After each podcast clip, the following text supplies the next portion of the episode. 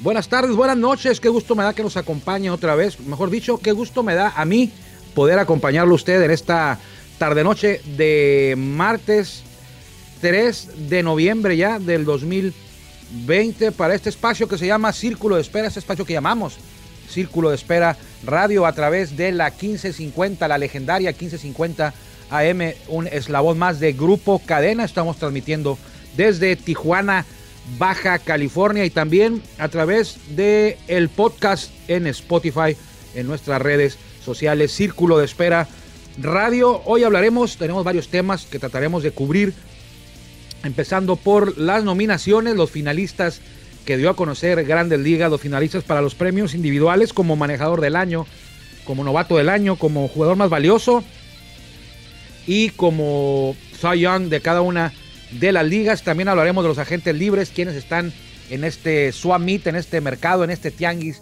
luego de que los Dodgers quedaran campeones el martes pasado, hace una semana ya, hace una semana que los Dodgers eh, levantaron ese tan ansiado y tan esperado trofeo de monarcas en grandes ligas, algo que no ocurría desde 1988 y anteriormente en 1981, 88 y ahora hasta el 2020 los Dodgers terminaron con esa sequía de títulos comandados por Dave Roberts, que déjeme adelantarle que no está en la terna finalista para manejador del año, Dave Roberts. Ya han, han encasillado mucho el tema de los manejadores, tienen que ser... Ahora para ser manejador del año tienes que ser manejador de un equipo, pues chico, un equipo que nadie, nadie espere nada de ellos y hacer algo más de lo normal con ese equipo, eh, dejando fuera quienes pues dirigen a los equipos campeones como los Dodgers, que no es nada fácil y ya lo, ya lo vimos, 32 años sin quedar campeón. O sea, no es nada fácil dirigir a un equipo de los llamados grandes también. Entonces, si usted, amigo, maneja a los Yankees, maneja a los Dodgers, maneja a los Medias Rojas, maneja a los Cachorros, maneja a, a, los Mellizos de Minnesota, que últimamente pues ahí están peleando. Si usted maneja equipos que por lo regular son constantes, nunca le van a dar a usted un premio de manejador del año, no sé por qué. Eh, yo estoy en desacuerdo, no, no, no, no, con, no estoy de acuerdo con este tipo de criterios para elegir a un manejador. Dale, pero bueno, vámonos, ¿qué le parece primero con nuestro buen amigo Jorge Niebla, el Caifán? Nos va a dar la introducción y arrancamos Círculo de Espera eh, de martes aquí en Tijuana. Ya estamos en el círculo de espera. Acompáñanos a tomar turno y hablar de béisbol con un toque relajado. Aquí empieza Círculo de Espera. Ya le decía yo que es martes 3 de noviembre y quienes cumplen años hoy, quienes nacieron un 3 de noviembre. Eh, Bernardo Eras, hermano de Leo Eras, de Ronaldo Eras e hijo de Roberto Eras, toda una familia eh, beisbolera en México y en la región de Tecate y Tijuana, en el caso de Bernie Eras, Bernardo Eras, nació en Tijuana, debutó con los Toros de Tijuana en la Liga Mexicana de Béisbol en 1900, nació en 1995 y debutó en el 2015, o sea, a los 20 años debutó, quien fuera drafteado en su momento por los Astros de Houston. Ahora, en aquel tiempo con los Eddie Díaz, los Toros de Eddie Díaz, lo debuta Eddie Díaz en el juego inaugural. Ahí lo debutó contra los Diablos Rojos del México en el Estadio Chevron eh, después lo vimos de segunda base a Bernie Eras. No le fue muy bien, lo aguantado, lo aguantó Eddie como unos, unos 15, 20 juegos y ya no dio más Bernie. Eh, no lo volvimos a ver hasta años después y ya no lo vimos con toros, lo vimos con otros equipos. El más reciente, los Tigres de Quintana Roo, pero como catcher, ¿eh? lo vimos como catcher, era, era la otra, otra de, sus, de, sus posiciones de este Bernie Eras. También cumpleaños Carlos Moncrief, que jugó, es estadounidense, aunque parezca que es dominicano por el nombre venezolano, es estadounidense él. Jugó con Gigantes, pues hace unos, bastante, ya hace como unos seis años. Creo que uno de los años del campeonato de Gigantes. Y después lo vimos en la Liga Mexicana de Béisbol a Carlos Moncrief. Creo que la última vez que lo vi, o que lo recuerdo, fue con los generales de Durango. Ahí si alguien está, tiene un dato contrario a ese, por favor hágamelo saber. Jorge Luis Castillo, este lanzador zurdo que es parte de los Naranjeros de Hermosillo. También lanzó un sin hit con Guerreros de Oaxaca hace por ahí de 10 años más o menos, un poquito menos por ahí. 2011, 2010, 2012. Jorge Luis Castillo. Nació en el 81 en Culiacán, pero fue criado en Tijuana. Él se considera tijuanense. De hecho, jugó con toros una semana o dos en el 2000, 2018. Sí, 2018, porque fue la temporada que se les ocurrió dividirla a la mitad y en una de ellas jugó Jorge Luis Castillo. Así que ahí está. Armando Benítez también usted lo recuerda porque en un juego de playoff Orioles contra Yankees, Armando Benítez jugaba con Orioles, se armó una trifulca ahí y Armando Benítez, eh, pues lo platicaba con Anuar Yeme en la mañana, pues fue golpeado por casi todo el equipo de Yankees, ¿eh? Entre varios lo, tundieron al pobre Armando Benítez que se le ocurrió caer por allá solo al dugout de los Yankees, entre la bola, se hizo los trancazos, salió corriendo y de repente acabó dentro del dugout de los Yankees y ahí, pues ahí lo, me lo encerraron entre varios y lo golpearon. Paul Quantrill también cumple años, en el 68 nació Paul Quantrill. Un gran lanzador, en paz descanse, Bob Welsh, 1956 nació. Eh, creo que fue campeón con los Dodgers en el 80 y 88. 88, 81, 88 debe haber sido, ¿no? Y lo que sí me acuerdo es que fue campeón con los azul, con los con los Atléticos en el 90. Por ahí Bob Welsh falleció. Siempre tuvo muchos problemas con el alcohol. Eh, estuvo en rehabilitación varias veces. Este gran lanzador Bob Welsh. No sé si moriría de eso o de alguna complicación por el alcoholismo. Pero sí, sí fue muy sabido que tenía ese tipo de dificultades durante, durante su carrera y después de. Así que en paz descanse. Hoy estuviera cumpliendo Bob Welsh 50, 70, 64 años. Estuviera cumpliendo Bob Welsh. Larry Herndon también cumple años, en el 53. Dwight Evans en el 51, el gran Dwight Evans. No sé por qué no está en el Salón de la Fama, tiene por ahí de 350 cuadrangulares, 2.500 hits. Eh, podría estar Dwight Evans, gran pelotero en sus tiempos. Y el gran Bob Feller, él sí está en el Salón de la Fama, ganó por ahí de 250 juegos. 256, 156 creo que fue su récord de Bob Feller en grandes ligas. Él nació en el 18, en paz descanse también. Eh, creo que sí, no, sí, está, sí ya falleció. Entonces, ellos forman la efeméride de este día. Y ya le comentaba al principio, de, en la, previo a la introducción, que Grandes Ligas dio a conocer a los finalistas de lo que serán los premios, las nominaciones. Eh, ni dije, ni, ni, le di la, la, bienvenida bien al programa. Yo soy, ya le dije que me daba mucho gusto poder acompañarlo. Yo soy Armando Esquivel. Eh, me acompaña Guillermo Zulbarán en la producción y en ausencia hoy por segundo día consecutivo de Juan Vega, quien también es habitual aquí en este espacio, pero anda atendiendo asuntos no de mayor importancia, pero sí de importancia que tienen que quedar resueltos. Le decía que Grandes Ligas dio a conocer, hace unos días dio a conocer lo de los guantes de oro. Y ahí te acuerdas que se, molestó mucho Yadier Molina porque no estaba incluido. Pero bueno, en estos días más recientes, ayer antier, dieron a conocer a los finalistas de cada uno de los premios individuales eh, que van a entregar. Por ejemplo, el de jugador más valioso, que es el más codiciado. El jugador más valioso se va a entregar el próximo jueves 12 de noviembre a través de MLB Network, que es el canal oficial de Grandes Ligas, MLB Network. Y los tres finalistas son, voy a darle a conocer los, los nombres y al final le voy a decir quién es mi favorito. El número uno es Mookie Betts de los Dodgers, que él ya lo ganó en el 2018 con los Medias Rojas ah, de Boston y tuvo un debut pues impresionante con los Dodgers. Llegó para ser los campeones con un contrato de por ahí de una década, de 10 años, 11. Y en el primero cumplió el objetivo y los hizo campeones. Batió para 292, 16 cuadrangulares, 10 bases robadas. Eh, Mookie Betts, además de que ya lo ganó en el 2018, en todos los años desde el 2015 ha recibido votos eh, para este premio de, MVP. El segundo nominado es eh, de Bravo de Atlanta, Freddie Freeman. Es la primera vez que va a quedar entre los tres mejores, porque lo más cerca que ha estado fue en, que quedó en el 2000, en el 2000, en el 2019, fue cuarto lugar. Ahora ya está entre los tres finalistas, se va a quedar de perdida mejor que esa posición.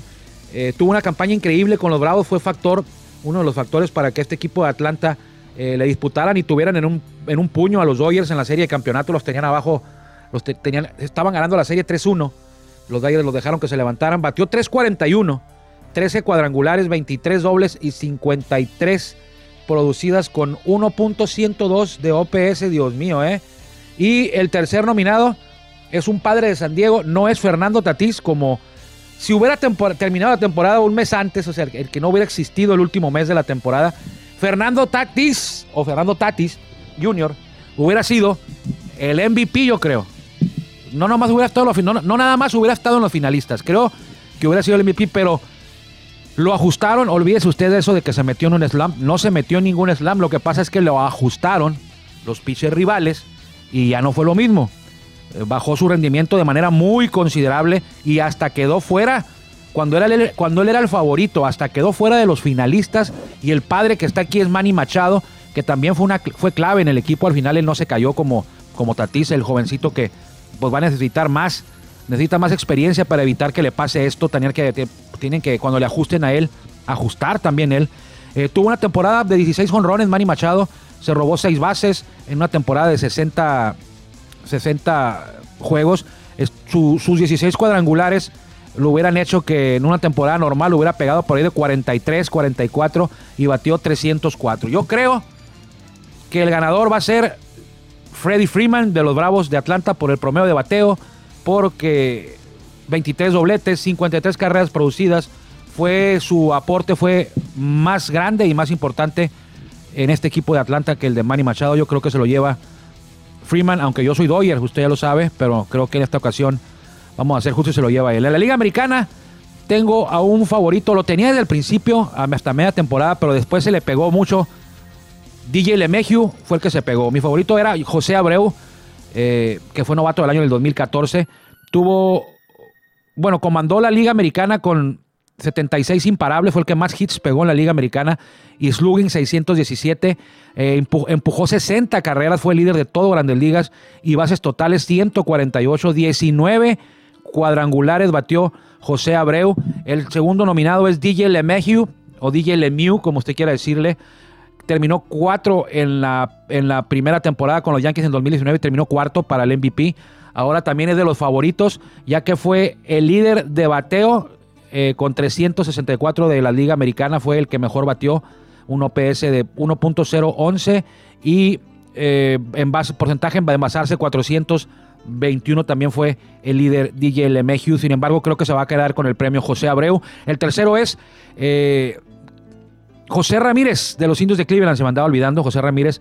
Eh, yo creo que no, sin, sin, sin demeritarlo, sin, sin, vernos arrogantes aquí. Yo creo que está de relleno el señor. Aunque tuvo una gran temporada. Eh, no creo que los números ocupaban tener a tres finalistas. No creo que los números le alcancen. Tuvo 17 cuadrangulares, 10 carreras, 10 bases robadas, perdón buenos números, grandes números, sin embargo, están abrumadores los de Abreu y Lemeju.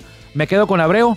Creo que él va a ganar el premio a jugador más valioso de la Liga Americana y Freddy Freeman será el más valioso de la Liga Nacional. Ya le decía, este, estos premios, los dos, los van a dar a conocer el jueves 12 de noviembre, por ahí de, por ahí de, media tarde, los darán a conocer. Cy Youngs, eh, de los más codiciados también en la Liga Americana, creo que no hay no hay ni qué decir, no hay ni que agregar nada, no hay ningún debate. Son tres finalistas. Shine Bieber, quien fuera el jugador más valioso del juego de estrellas del 2019 que se desarrolló en Cleveland. Nadie lo conocíamos ahí todavía. Kenta Maeda y Hyun Jun Ryu. Fíjese qué curioso, ¿no?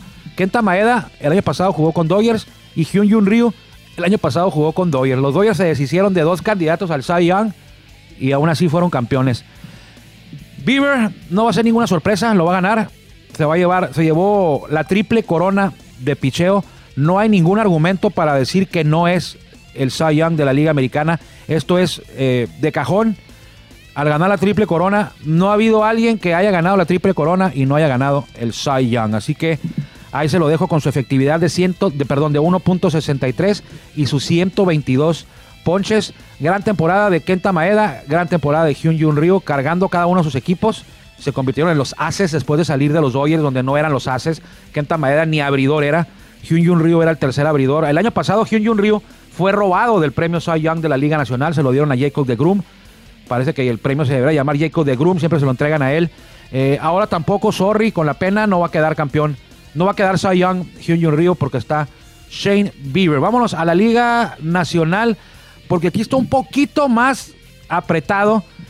Eh, si me hubieran preguntado un mes antes de que acabara la temporada, yo hubiera dicho fácil, Yu Darvish con Cachorros de Chicago, pero al final cerró muy fuerte Trevor Bauer. Entonces, y adivine quién es el tercer finalista. Sí, adivinó bien. Jacob de Groom, otra vez. ¿eh? Jacob de Groom es el eterno candidato al Cy Young, es un gran lanzador, sin embargo, a veces, pues ya los números pues no le dan, pero los números que nosotros conocemos, los ganados y perdidos, pues no le dan, pero a veces la efectividad sí y el whip sí. Entonces, Bauer tuvo marca, ahorita le voy a conseguir, le voy a... eh, efectividad de 1.73, perdón. Ponchó a 100 bateadores en 73 entradas. Permitió una carrera limpia o menos, es decir, o blanqueada o una carrera limpia en 8 de sus 11 aperturas, mientras que ponchó a 12 en 4 de esas aperturas, ponchó por lo menos a 12. Ahí está Bauer. Darvish, el derecho de los, cachorros estuvo casi imbateable durante un lapso de la temporada en el que se fue. En ese lapso de la temporada se fue 7-0, 7 ganados, 0 perdidos, con 0.98 del 31 de julio al 4 de septiembre. Después de ahí siguió siendo dominante, pero ya no tanto, porque en las, en las siguientes aperturas, después de ese 7-0, eh, perdió 3 y ganó 1 con una efectividad de 2.01, es decir, de 0.98. Subió, si es que se le puede decir así, subió a 2.01 con 93 ponches en 12 aperturas. Así que Darby sólido candidato. Va a estar bueno ahí, la verdad, quien se lo den. Pues no, no pasa nada si lo dan a Darvish o a Bauer. ¿A quién creo yo que se lo van a dar? Creo que a Bauer. Eh, los dos se lo merecen, ¿eh? Si se lo dan a Bauer, pues yo, yo creo que a él. Si se lo dan a Darvish, no pasa nada también. Pero sí, creo que este año no debe ser para The Groom, aunque tuvo un- una gran temporada. Eh, terminó 2.38 de efectividad. Eh, fue líder de ponches con 104 en la, en la, en la Liga Nacional. Y llegó, me acuerdo, tuvo una salida muy, muy. Lo que le pasó a De Gruma ahí en la efectividad, llegó con 1.67 eh, de efectividad, pero tuvo el, el 16 de septiembre una salida horrorosa contra los Phillies que lo, lo roquearon. Entonces, eh, permitió tres carreras en dos entradas y luego salió lastimado contra los Phillies. Entonces ahí se le levantó la efectividad de 1.67 a 2.38, que es lo con lo que terminó. Ha ganado el Cy Young en el 2018 y 2019, así que pues ahí lo dejamos. 4-2, 2.38, 68 entradas, whip 0.96 y poncha a 13.8 por cada 9 entradas. Ahí está eh, los nominados, los finalistas a el Cy Young de grandes ligas en la nacional y en la americana. Vámonos a la liga nacional, pero ahora vamos a ver a el novato del año que se va a entregar el lunes 9 de noviembre a través también de MLB Network. Y hay tres finalistas, Alec Boom de Phillies de Filadelfia, Jake Cronenworth de Padres de San Diego y Devin Williams de Cerveceros de Milwaukee. Eh, Devin Williams es pitcher. En el caso de Boom, el prospecto principal de los Phillies eh, es un ejemplo de cuando tu prospecto principal da los resultados que te, que te esperas, si no hasta más eh, desde el principio, porque este jovencito que debutó el 13 de agosto fue el pick tercero de todo el draft del 2018 y batió 338, 11 cuadrangulares, 23 carreras producidas en solo 44 juegos. Él es el candidato de los Phillies. Eh, Jake Cronenworth de los Padres. Hubo un tiempo en la temporada en la que, sin duda alguna, él era el, favorito para ganar el, el novato del año. Era indiscutible su rendimiento en septiembre todavía, pero de repente se vino abajo. Eh, en ese tiempo bateaba 3.56 cuando empezó septiembre. Y después de ahí se apagó un poco y terminó la temporada bateando 2.85. O sea que de 3.56 en septiembre cuando empezó, terminó el año regular en 2.85 con cuatro cuadrangulares, 15 dobles y tres bases robadas en, en ese lapso final de la temporada. Eh, al final es, es, es el, el, favorito todavía. Sí, son tres favoritos, pero aquí eh, quiero dejar muy en claro que mi favorito quizás no, has, no haya sido muy visto por usted. No, no, no se acuerda de él, no lo ubica. Eh, porque por lo regular los, los relevistas, los pitchers, los pitchers y relevistas intermedios pasan desapercibidos, ni siquiera cuando se escoge el, el, el relevista del año se le, se le, da a un relevista intermedio, siempre se va sobre los juegos salvados, los salvamentos. Pero este Devin Williams es un fenómeno, es un fenómeno porque pocos pitchers se, en la historia del béisbol han sido tan dominantes como lo fue Williams en esta campaña. El derecho de Milwaukee tiene 26 años, permitió, escuche usted bien, una carrera limpia en 27 entradas de trabajo en la temporada. Una carrera limpia en 27 entradas equivale a 0.33 de efectividad.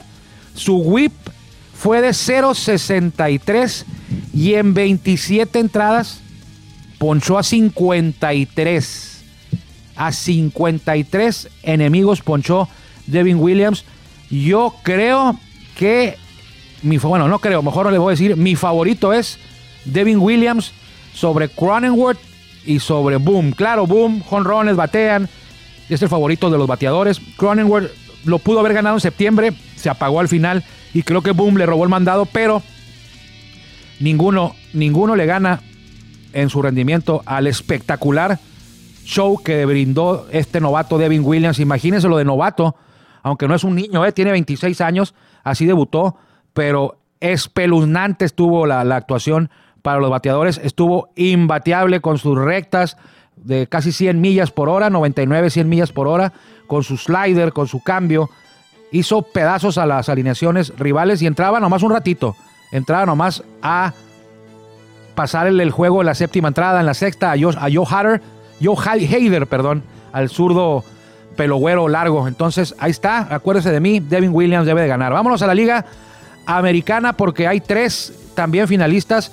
Cristian Javier, usted lo conoce muy bien, eh, después de que se los Astros perdieron a, a Garrett Cole, perdieron a Justin Verlander por lesión, Justin, a, Cole a los Yankees, eh, este, ¿cómo se llama? Wayne Miley también se fue con los Rojos. Eh, ¿Qué otro le falló ahí a los, a los... Perdieron a cuatro pitchers los Astros.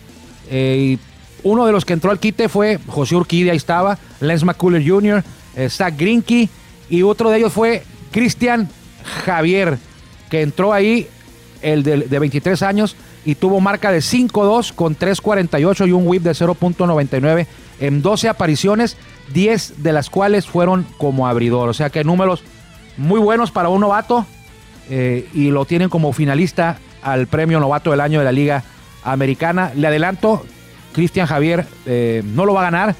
El premio va a quedar entre los dos que siguen. El primero de ellos es Kyle Lewis, primer pick, en primer pick del primer round de los marineros en 2016, logró debutar cuatro años después y fue eh, espectacular, incluyendo la defensiva. Me acuerdo de un, de un gran lamp que se robó, eh, inolvidable, que por ahí lo podrá usted ver. Sus números muy buenos, con 11 cuadrangulares, eh, encabezó a todos los novatos y se robó cinco almohadillas también. Es de los favoritos, al igual que el que todos conocemos, o que a lo mejor conocemos más, que se llama Luis Robert de los Medias Blancas de Chicago.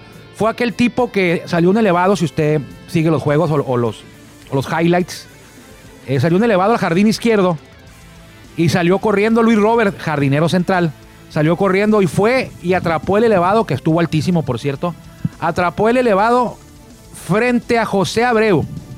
Y José Abreu se puso las manos en la, cruzó las manos y sin moverse siquiera, ni siquiera hizo por el elevado Abreu se le quedó viendo nomás así como que, ¿qué pasó? El jardinero central fue y se paró hasta enfrente del jardinero izquierdo a atrapar un elevado y así como que, hey, tranquilo, aquí estoy yo, ¿no?